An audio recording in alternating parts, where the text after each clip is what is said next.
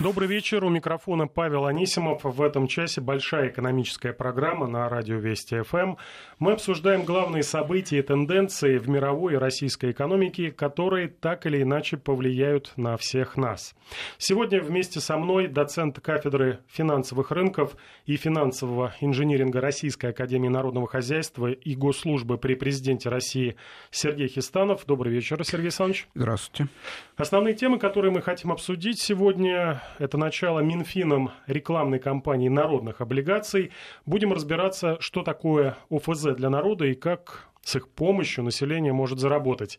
Также продажи новых легковушек в первом квартале выросли впервые за 4 года, продажи на российском рынке. В Минэкономике увидели в этом признаки роста экономики. Так ли это, пока вопрос, но на волне ажиотажа некоторые эксперты призывают покупать машины сейчас, так как якобы в ближайшее время они могут подорожать.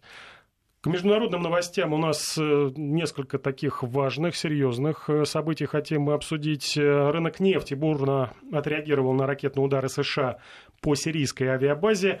Наши западные партнеры пугают нас на этом фоне э, новыми санкциями, в том числе экономическими. Э, чем снова грозят России, попытаемся разобраться. И Америка добилась преференций в торговле с Китаем, по крайней мере, так западная пресса трактует итоги переговоров Дональда Трампа и Си Цзиньпина.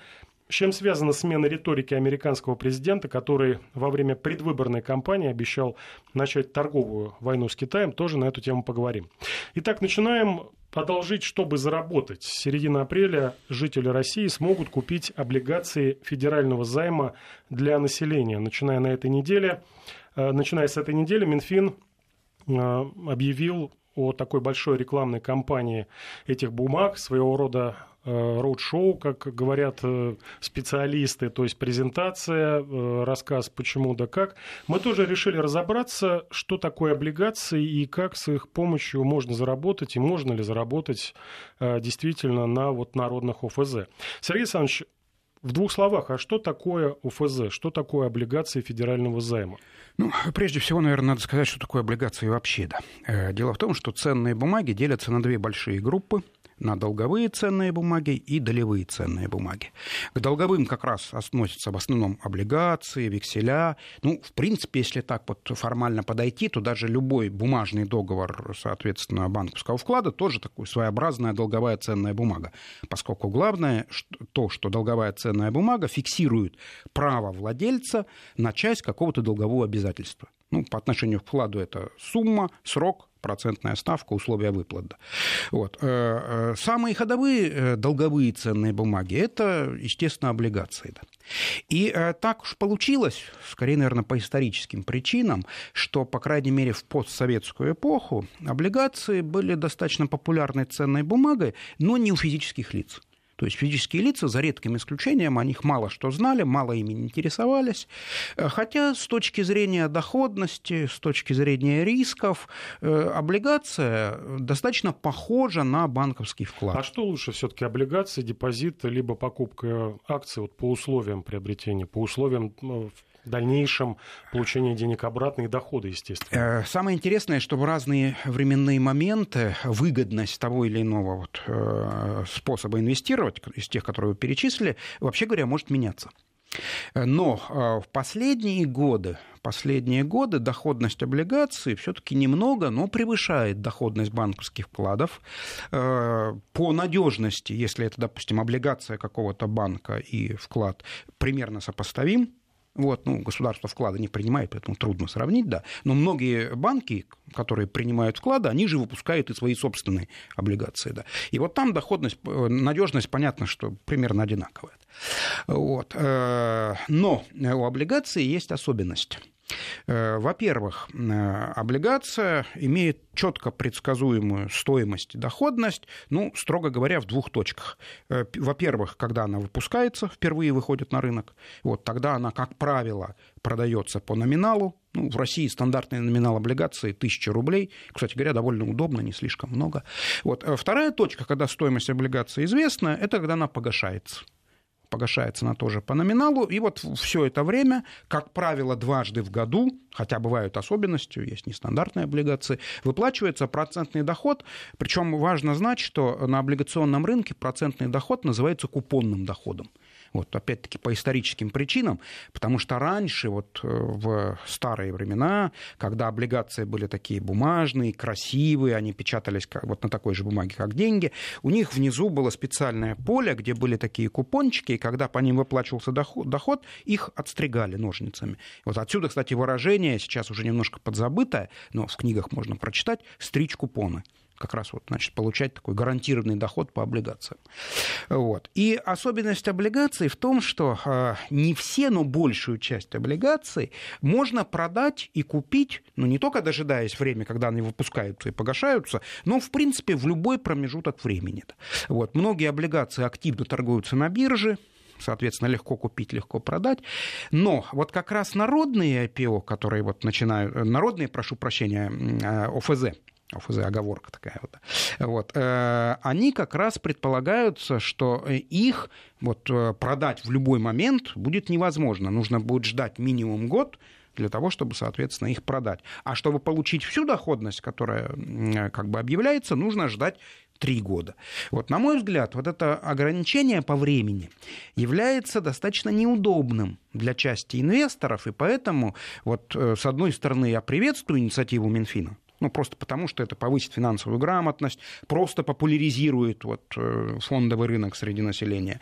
Вот, потому что мы по такому параметру, как участие населения на фондовом рынке, сильно отстаем не то, что там от Америки или Европы, но даже от такой страны, допустим, как Турция. Да, там тоже более популярные ценные бумаги, чем у нас.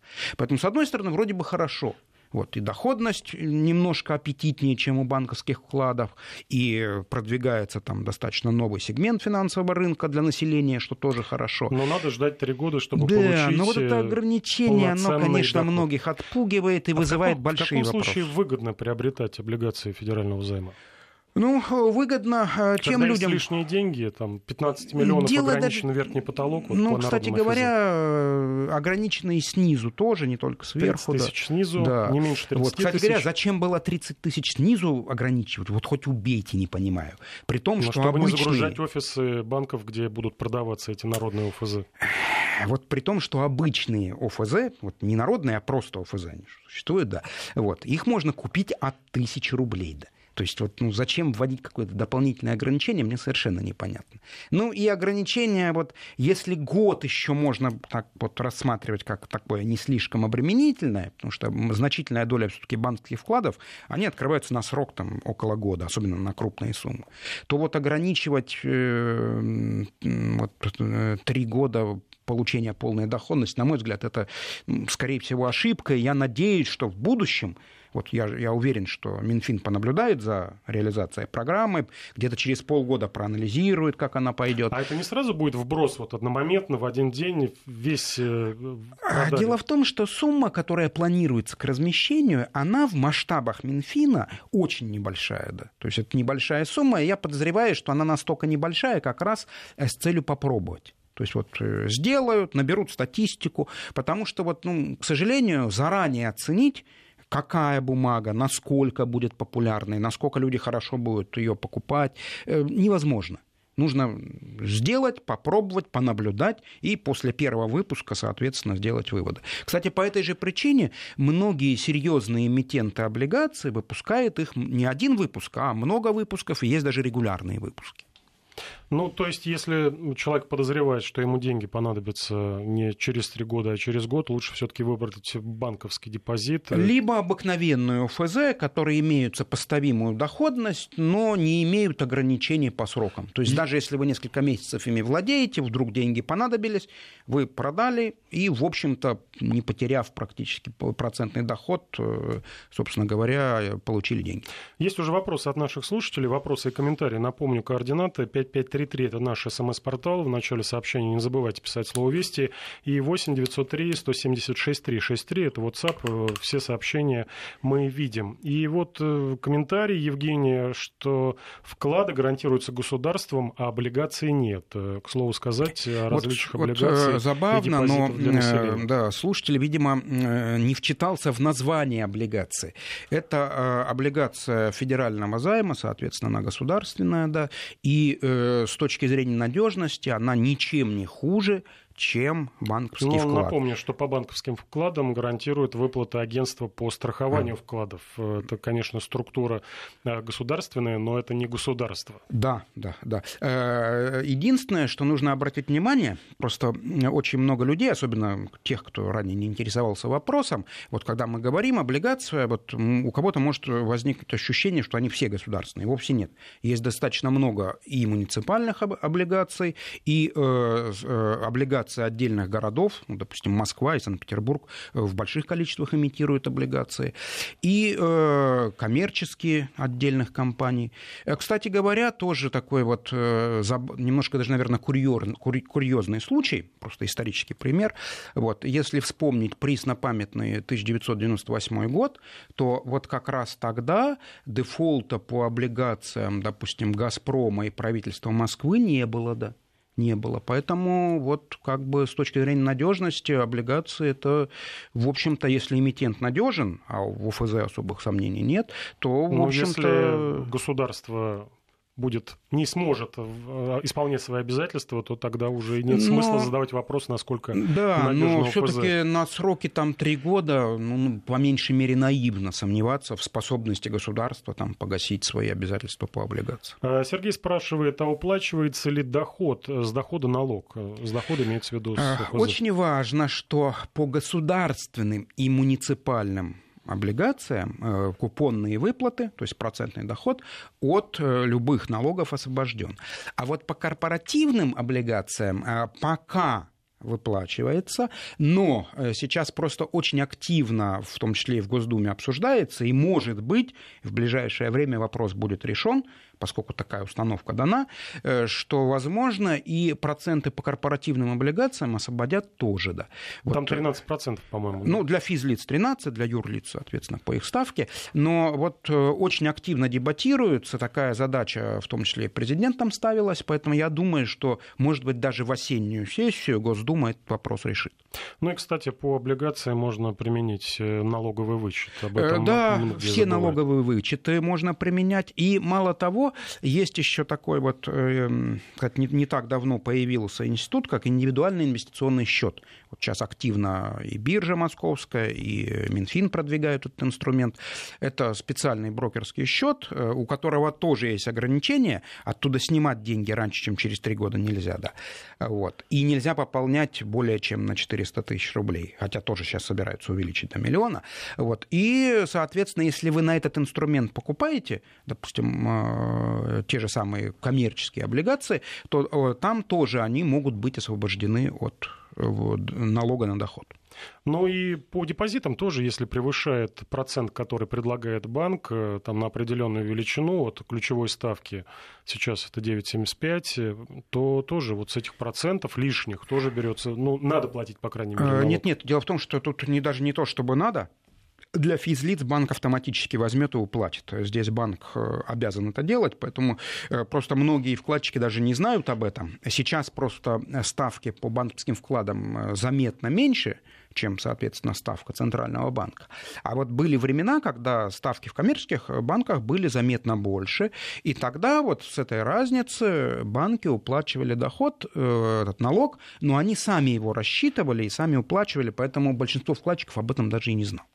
Ну, о налогах и налоговых вычетах, э, кстати, мы поговорим в следующий понедельник. Ждем к нам в студию большой десант представителей налоговой службы и ответим на вопросы по налоговой декларации, которую нужно подать до 2 мая, и расскажем про э, налоговые льготы и вычеты. И Сергей Александрович, вопрос к вам. Вот если бы у вас были лишние 30 тысяч, вы бы э, пошли и купили бы народные облигации? Либо вы считаете, что как профессионал э, есть более интересные э, предложения? Вы знаете, нет, не пошел бы и не купил. Это как профессионал, да, либо как человек простой? Да, как профессионал, да. А как да простит мне Минфин, да, но я бы, вот особенно в нынешних условиях, я бы все-таки, наверное, посмотрел в сторону валютного депозита. Да. Несмотря на маленькую ставку... Вот, ну, там совсем там копейки. Не в этом дело. Дело в том, что сейчас вот относительно тех цен на нефть, которые есть, да, наш рубль выглядит заметно переоцененным заметно переоцененным. Причем это не только мое мнение, я сошлюсь на авторитет э, министра экономики, он тоже думает примерно так. Вот на прошлой неделе э, был презентован официальный прогноз Минэкономразвития, и там заложен доллар в диапазоне 64-68 рублей за доллар. Это до намного выше, да, до конца года, намного выше, чем текущие значения.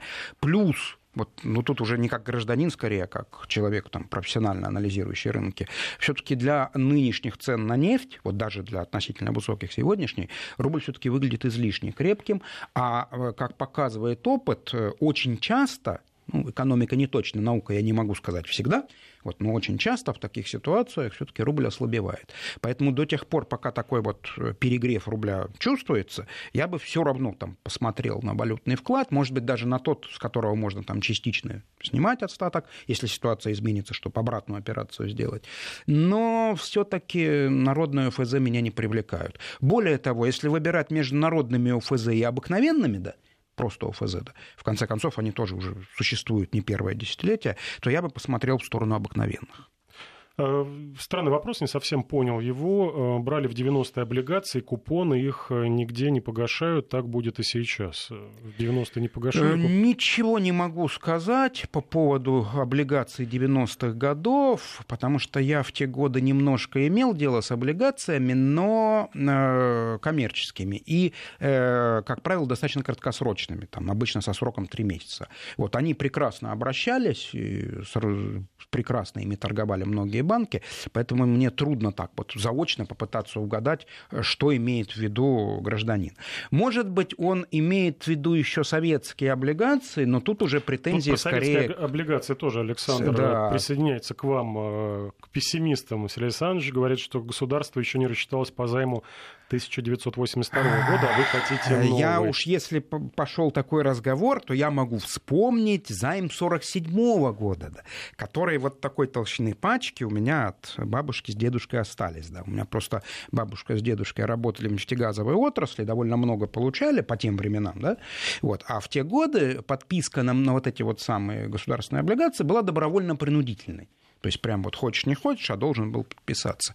И вот прям вот, вот такие вот стопки, там много этих бумажек осталось, да. Поэтому я солидарен со слушателем. Кто не смотрит э, видеотрансляцию, Сергей Александрович да. показывает две пачки 100 долларовых купюр вместе сложить. Вот такой толщины у него ну, лежат дома Ну да, есть, есть вот как вот э, реликвия семейная осталась, да, они красивые такие. Вот. Но тут правильно все-таки упомянуть на то, что все-таки произошли глобальные вещи, что в принципе, по сути, одна страна прекратила существование, возникла другая. Поэтому, увы и ах, увы и ах, да. Но при крахе страны, конечно, надеяться, что облигации выживут, наивно. Посмотрим. Вроде как обещают 17 числа уже запустить этот большой про- про- проект э, «Народная ОФЗ». А мы переходим к другой теме. Э, продажи новых легковых автомобилей в России по итогам первого квартала выросли впервые за 4 года. Э, выход в плюс обеспечил удачный март, когда рынок вырос на 9,4%.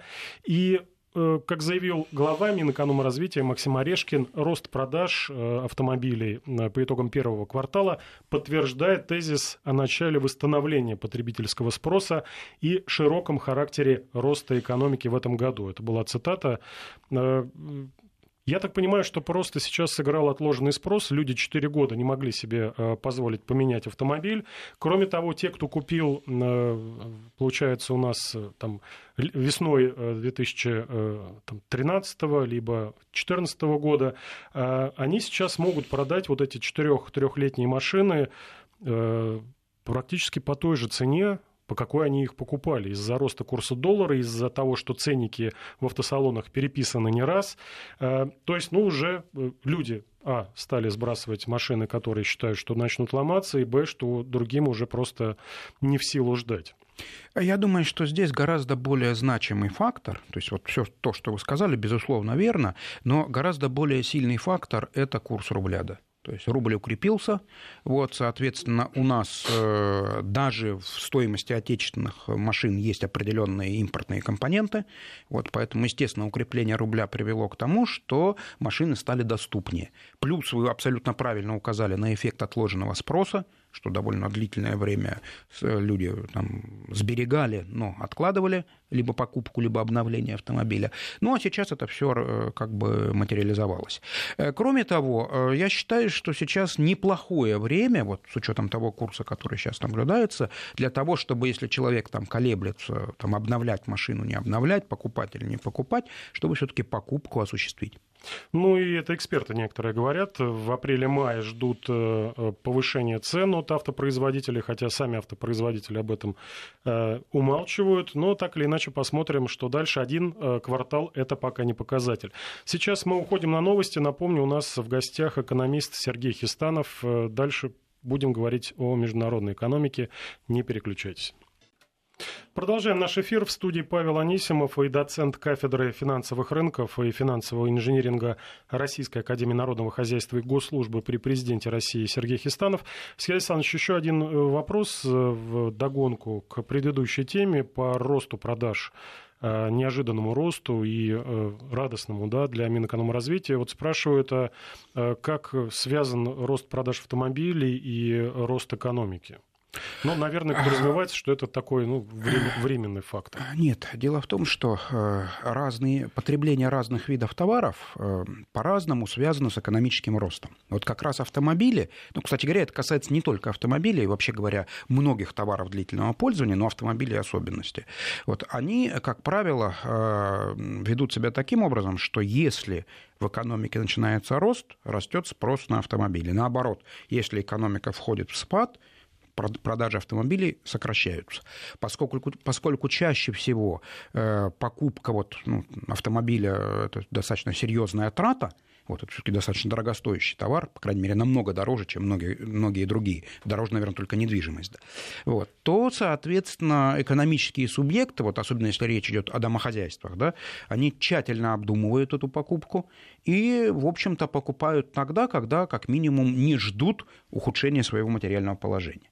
А если речь идет об автомобилях коммерческих, неважно, там, маленький пикап или огромный грузовик, то там экономические субъекты еще и анализируют анализируют свои ожидания относительно того, как будет меняться их деятельность.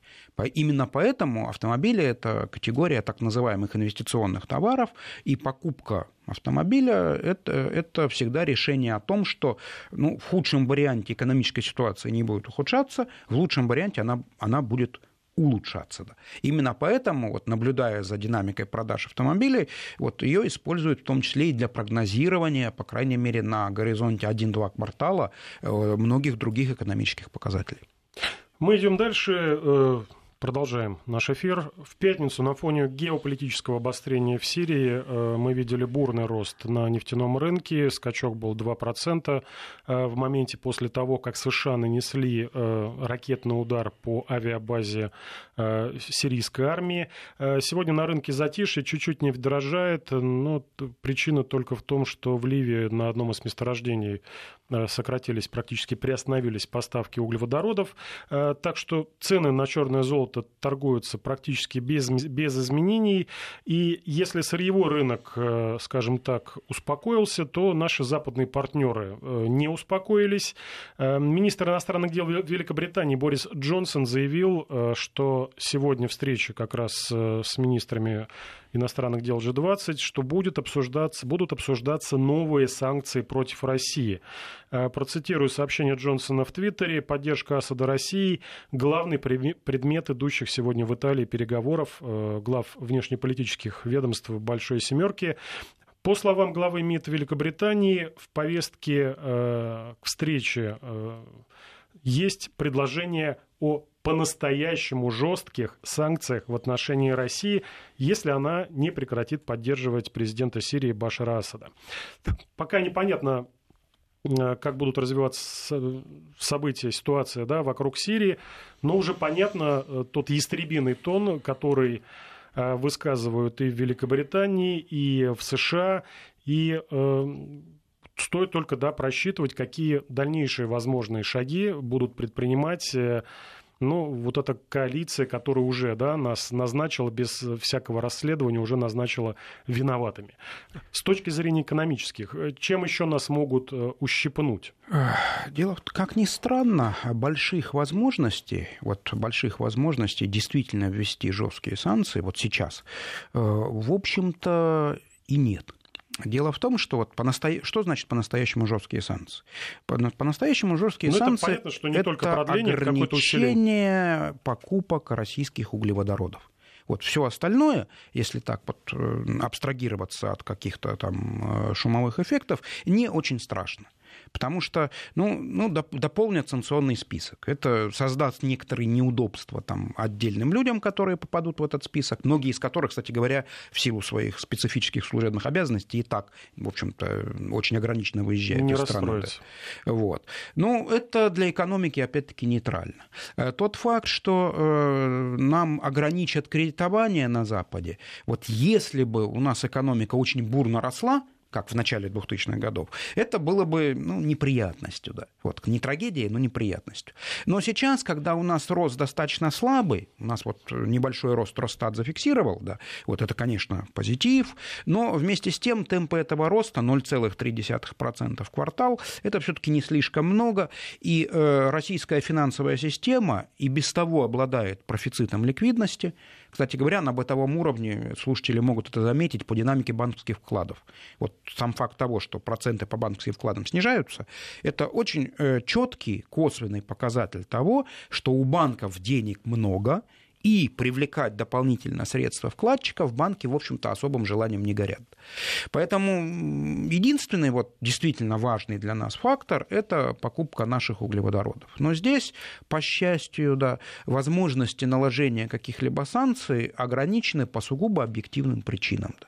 Вот если в какой-то степени э, потеснить нашу нефть там, за счет увеличения добычи там, в той же Саудовской Аравии можно, да, вот, то э, заменить наш газ для очень большого количества стран, вот если перед собой даже вот так вот э, положить карту и посмотреть с севера на юг, то Финляндия, Польша, Чехия, Словакия, Венгрия, Румыния, Болгария, частично Германия, частично Австрия, частично Италия, почти все республики бывшей Югославии, э, в значительной мере Турция, кстати, процентов на 80, то эти страны критично зависят от нашего газа. Поэтому нравится им это или не нравится, там, хотят они или не хотят, э, но в ближайшие годы в ближайшие годы э, наложение жестких санкций невозможно по, по сугубо техническим причинам. То есть вот даже если политику оставить в стороне, да, по техническим причинам заменить российский газ нечем, а это означает, что каких-либо вот действительно жестких санкций не будет. Вот то, что какие-то введут, вот в этом, кстати, сомнений особых нету,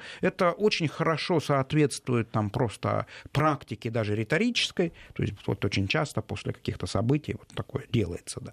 Вот даже если вспомнить там советские советские времена, вот, то так, тогда тоже нечто подобное происходило. Но при этом надо отметить, что даже в самые вот жесткие годы холодной войны, вот, э, в общем-то, продажа наших углеводородов, будь то нефть, будь то газ, происходила четко и по графику. Ну, то есть иранского сценария, такого негативного, но маловероятного, э, в случае, если э, Запад будет э, наращивать давление, придумывать новые поводы, вот по ограничению по закупке российских углеводородов мы не увидим. Дело в том, что в отличие от Ирана, вот с одной стороны, вот, ну, вы упомянули иранский сценарий, да, дело в том, что как раз саудовская, российская, иранская нефть по своему составу, нельзя сказать, что одинаковые, это неправильно, но весьма похожие. Да. То есть мы действительно конкурируем конкурируем. Но э, мы еще и очень важный поставщик газа. Для Евросоюза критически важный. Да.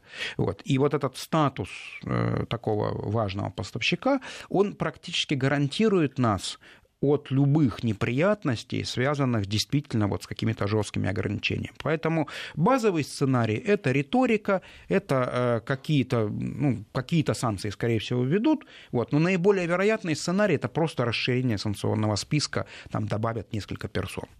Ну, то есть негативного совсем не будет, какого-то легкого сценария, это э, какие-то очередные ограничения по банковским, по вот инвестициям, это нас уже не шокирует, да. мы к этому привыкли. А, но как бы мы это переживем, есть еще одна, возможно, да, а, наша слабая точка – это западные технологии, например, для арктической нефтедобычи. Туда мы сейчас выходим, и некоторые эксперты говорят, что это будет э, серьезный удар, хотя удар не смертельный. То есть э, вот если бы нефть стоила, ну, хотя бы, наверное, 80 долларов за баррель, а лучше 100, вот тогда бы эти ограничения действительно были значимы. Но э, нефтедобыча на арктическом шельфе занятие достаточно дорогостоящее. И значительная доля проектов окупается при высоких ценах на нефть. То есть вот стоила бы нефть вот где-нибудь, ну, хотя бы от 80, а еще лучше там от 100 долларов за баррель, вот тогда бы действительно там эти ограничения были бы неприятностью, да. Пока же нефть стоит заметно дешевле, и безотносительно есть ограничения или нет ограничений. Э, в общем-то, арктические проекты, э, если и развиваются, то в основном в качестве такой своеобразной разведки боем, да. То есть какие-то большие объемы там никто добывать и не собирается. Вот. Э, единственное, единственный фактор, который может все-таки проявиться в плане там, возможного ужесточения санкций, это, может быть, мы увидим некоторое ослабление рубля. Вот, поскольку часть э, инвесторов на российском, кстати говоря, в том числе и облигационном рынке, это иностранцы, вот, и часть этих иностранцев, если там будет громкая риторика, э, воспримет это как риски, да, из, изымет часть средств, ну, я думаю, там процентов 5-7 ослабления рубля на этом получить можно. Но э, с учетом структуры нашей экономики, как ни парадоксально, но умеренное ослабление там, от 5-7, может быть, даже до 10-12%. Вот, это будет восприниматься значительной долей российских экономических субъектов вот, как своеобразный позитив и вряд ли нанесет нам существенный вред. А вот Евросоюзу в этой ситуации нужно ли, будет ли Евросоюз впутываться в новую аферу, потому что Юнкер в конце прошлого года говорил о новых санкциях против России как наивных высказываниях. Великобритания, понятно, сейчас практически отрезанный кусок, потому что запущена процедура Брекзита. С США тоже не, непонятно Евросоюзу, какая политика будет дальнейшая, экономическая и политическая. А, может быть, и в этот раз будет, скажем так, э, торпедировать торпедировано вот этот э, напор, наскок на Россию? Ну, трудно сказать, удастся ли его торпедировать или не удастся, но в любом случае весьма вероятно, что именно европейские политики как раз будут принимать меры по смягчению санкционной риторики, просто потому, что, в отличие от США, Евросоюз сильно зависит от российских углеводородов. Мы продолжим буквально через несколько минут. Напомню, у нас в студии доцент кафедры финансовых рынков и финансового инжиниринга Российской Академии Народного Хозяйства и Госслужбы при Президенте России Сергей Хистанов. Не переключайтесь. В студии Вести ФМ Павел Анисимов и Сергей Хистанов на часах 19.47. Э, переходим к такой большой теме, заключительной, но важной. Э, были переговоры между Дональдом, Дональдом Трампом и Си Цзиньпином э, в конце прошлой недели. А переговоры достаточно важные. Важные почему? Потому что во время своей предвыборной кампании э, тогда еще кандидат в президенты Трамп пугал всех э, торговой войной с Китаем, пугал заградительными пошлинами на китайские товары и говорил о том, что первый, с кем будет разбираться, это будет, конечно же, Китай, который поставляет в США товары по э, заниженным ценам, отнимает рабочие места и деньги э, у простых американцев. И вот прошли переговоры, первые впечатления, по крайней мере, и судя по риторике э, официальных медиа Китая и по достаточно известных, влиятельных американских деловых изданий, что это была просто такая атака психологическое, было запугивание, и на самом деле и США вроде как пошли навстречу Китаю, и Китай тоже пошел навстречу, даже якобы какие-то уступки есть, есть уступки и по двухсторонним инвестициям, что допустит американский капитал. Есть менее значимое это то, что будет поставки говядины на китайский рынок. Но так или иначе риторика поменялась, и риторика такая, она больше умиротворительная. А что это означает, Сергей Александрович? Означает вот в двухсторонних отношениях и, возможно, э, для нас, как ну, одного из Китая, один из наших ключевых партнеров торговых. Ну, прежде всего нужно отметить, что экономика Китая и экономика США в значительной мере взаимозависимы. Вот самый лучший эпиграф, который описывает отношения этих двух стран, это в кавычках брак по расчету. То есть, с одной стороны, для, Кит... Э, для Китая США это очень важный рынок сбыта своей продукции, он для США, для Китая на первом месте стоит. Вот. Но, с другой стороны, э, Китай и достаточно важен для США тоже как рынок сбыта, как правило, достаточно дорогостоящих товаров, для, как э, покупатель американских облигаций. Вот, ведь в значительной мере тот же самый торговый дефицит, э, относительно которого очень беспокоится господин Трамп, он э, возник, возникает в том числе за счет того, что Китай, покупая американские госбумаги, фактически этот дефицит финансирует. Причем финансирует за, по очень и очень э, как бы, низким процентным ставкам.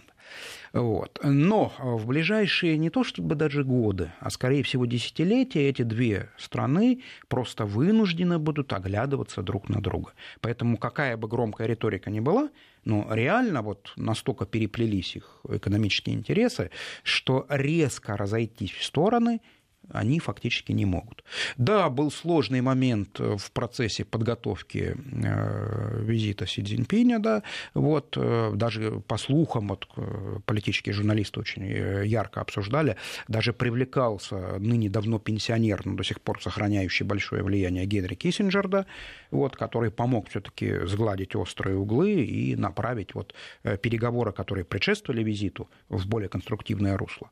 Вот. Но сам факт Э, тесных экономических связей этих двух стран подразумевает, что как бы громко они ни ругались, в конце концов компромисс будет найден.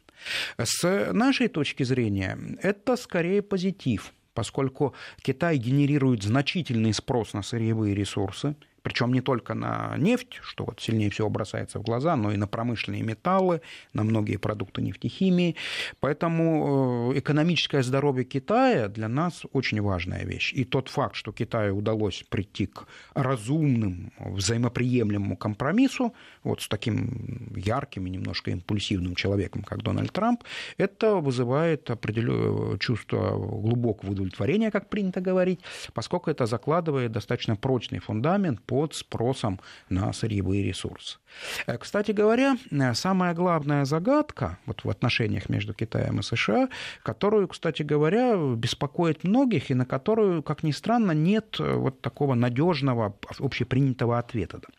Вот если вспомнить относительно недавнюю историю, ведь экономический взлет Китая начался не так уж и давно – вот, в 1979 году э, Дэн Сяопин пришел к власти, вот там несколько лет длился переходный период, и только в начале 80-х годов вот, а Китай начал активно проводить свои реформы. Причем на тот момент э, жизненный уровень большинства китайцев был очень низким, ну вот в сопоставимых ценах, ну где-то, наверное, менее 50 э, долларов в месяц была зарплата, это очень мало, да, вот даже по тем временам это очень мало, да. Вот. Уровень развития технологий был вообще никакой, Китай владел фактически советскими технологиями 50-х годов, которые еще были переданы СССР ну, до периода охлаждения отношений СССР с Китаем. Да. Вот. И э, огромная загадка, а почему, с какой целью вот когда Китай начал свои реформы, США фактически открыла для китайских товаров свой рынок. Вот это вот загадка, которая беспокоит многих. И э, вот надежного такого академически одобренного ответа на этот вопрос, как ни странно, не существует. То есть гипотез много, а там версий. Ну, одна из версий, что это было сделано для того, чтобы вот, э, до вот этих реформ Китай вел очень воинственную риторику. Это была очень милитаризованная страна, которая наращивала ядерное вооружение, кстати, накопила довольно солидный арсенал, которая освоила полностью ракетную технологию, да, вот если что-то это напоминает Северную Корею. Ну, Северная Корея тоже освоила ядерные технологии, но ракетную вот пока, не, вот, не, к счастью, не удается ей освоить. Да. Вот. А Китай, соответственно, ей владел. И вот одна из гипотез, что это было сделано для того, чтобы повернуть Китай на путь мирного развития. Потому что по уровню жизни и риторики Китай тех лет действительно напоминал Северную Корею, но ресурсами превосходил там раз в 50. Да. Вот. А вторая гипотеза, э, вот я сам скептически к ней отношусь, но она существует, что это было сделано для того, чтобы американцы получили дешевые товары. Ну, э, частично это верно, но вряд ли это оправдывало вот такие геополитические усилия. Вот. Но обе эти гипотезы, они носят немножко такой популистский характер и явно не тянут на серьезное объяснение. Да. Поэтому вот э, это, этот феномен еще ждет своего теоретика. Я думаю, придет время, он обязательно будет объяснен, да. Вот. Но вот зачем-то все-таки это решение было принято, и, в общем-то, это решение задало вектор развития мировой экономики, ну, уже, можно сказать, более чем на 30 лет. Кстати, э, тоже очень интересный исторический пример. Вот э, до XVIII века Китай, как страна, составлял примерно треть мирового ВВП. Примерно треть. Вот сейчас он составляет около 20%, там немножко спорят по методике измерения, но это говорит о том, что Китай, по идее, должен вырасти еще раза в полтора, как минимум. Пишет Financial Times о том, что Трамп и Си Цзиньпинь договорились об ускорении переговоров по торговле, чтобы получить результаты в течение 100 дней. Договариваются они, по-моему, с 2008 года, а сейчас вот такие сжатые сроки. То есть можно говорить о том, что действительно э, какие-то серьезные договоренности есть, и кто в этой ситуации, э, кто кого, как говорится, переиграл. Э, американцы, которые слывут, да, жесткими такими переговорщиками, э, либо китайская сторона, которая ну, может сделать полшага назад, потом два шага вперед. Ведь, по сути, э, Китай получил гарантии того, что американский рынок для их товаров остается открытым. Да, э, обещают пустить американский капитал к себе в свои компании, но опять же это приток инвестиций. Э, либо США показала всем, что э, новая администрация Дональда Трампа показала всем, что вот э, со второй экономикой мира, с Китаем, мы вот умеем разговаривать по-разному и добиваться своего. Скорее всего, это примерно равный компромисс. Силы сторон в процессе переговоров очень, очень похожи. Э, поэтому я думаю, что это взаимные уступки. То есть где-то в чем-то Трамп снизил накал своей риторики, потому что там пошлина в 45%, она, конечно, очень велика, это фактически заградительная пошлина. Но, а где-то китайцы тоже пошли навстречу, скорее всего, им придется там чуть-чуть револьвировать юань, традиционное как бы, требование американцев, и открыть для американских инвестиций те сектора своей экономики, которые вот были до сих пор закрытыми. Вот, я думаю, что это взаимный компромисс, и поэтому здесь, скорее всего, э, выгоды и уступки сторон очень и очень симметричны. Ну, еще и об одной китайской истории. Э, сегодня стало известно, что китайская водка Мао Тай стала самым дорогим в мире э, спиртным брендом.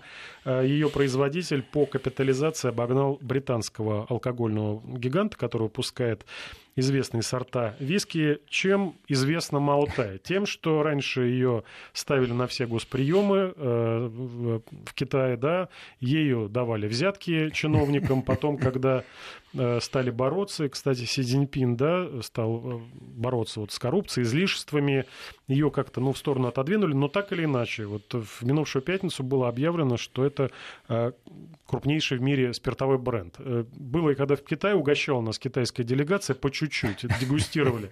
Вот на мое личное ощущение смесь такая, ну, немножко ацетона с, с какой-то химией. Может быть, это была самая дешевая, потому что там цена от 100 до 500 долларов. Э, дело в том, что Китай — это страна довольно сложной культуры. Многие китайские кулинарные традиции вот просто удивительны для россиян. Там очень много экзотических блюд, да, э, часть из которых просто шокируют там, европейцев. Мало не исключение, из да. делают. Поэтому удивляться совершенно нечему. А причина э, высокой оценки бренда, скорее всего, кроется в огромных объемах. Дело в том, что вот многие китайские бренды, которые известны внутри Китая, допустим, вот производители автомобилей, они тоже стоят очень дорого, потому что у них большой объем продаж. На этом мы закончим. Напомню, у нас в гостях был э, экономист Сергей Хистанов и я, Павел Анисимов. Прощаемся с вами. Всего доброго. До свидания.